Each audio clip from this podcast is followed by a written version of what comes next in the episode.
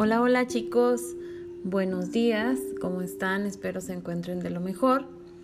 Bien, en esta ocasión no me toca estar frente a ustedes, pero sí se llevan esta grata sorpresa de que no estoy ausente entre las clases, ¿sí? Y bien, pues vamos aprovechando esta tecnología, magnífica tecnología, utilizando esta nueva herramienta, ya, ya lo habíamos conocido, creo que con ustedes, y me gustaría en esta ocasión hablarles de un tema muy importante llamado modelo de crecimiento acelerado.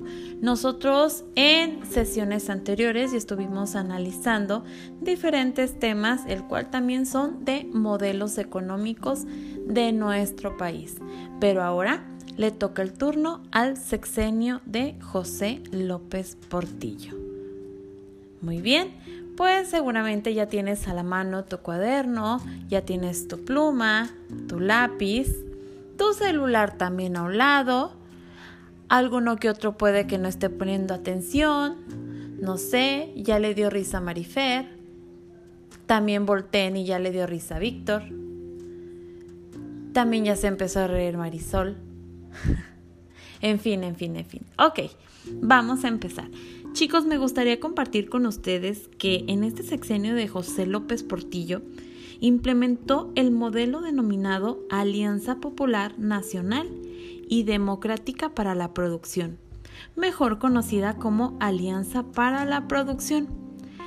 Esto tenía sus principales características y propósitos, los cuales eran desarrollar la industria petrolera para captar nuevos recursos, satisfacer la demanda de alimentos e impulsar la recuperación del sector agropecuario. Reorientar la producción industrial hacia bienes de consumo básico del mercado interno y generar empleos. Y por último y no menos importante, ampliar los servicios sociales del Estado, lo que son educación, salud y vivienda. Ante estos puntos que acabo de mencionar, chicos, eh, la administración de José López Portillo realiza actividades muy importantes durante los años de 1976 y 1982. Se puede analizar desde tres expectativas.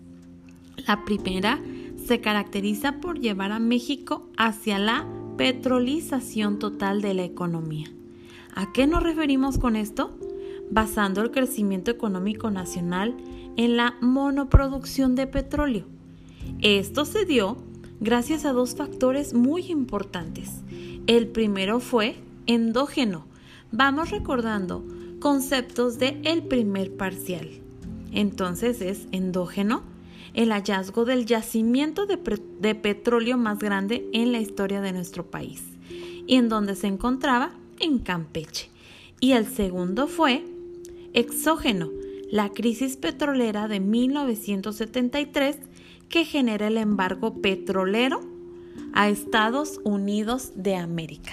Recordemos que en temas anteriores también ya vimos que otros países están interviniendo en los modelos económicos de nuestro país. ¿Ok? Muy bien, vamos a continuar. Pues también me gustaría mencionarles que José López Portillo llegó al poder a raíz de las elecciones del 4 de julio del 76. En estas elecciones, el PAN no propuso candidato y López Portillo ganó con un porcentaje de 93.49% de los votos. Chequen chicos, vean cómo qué porcentaje tan maravilloso.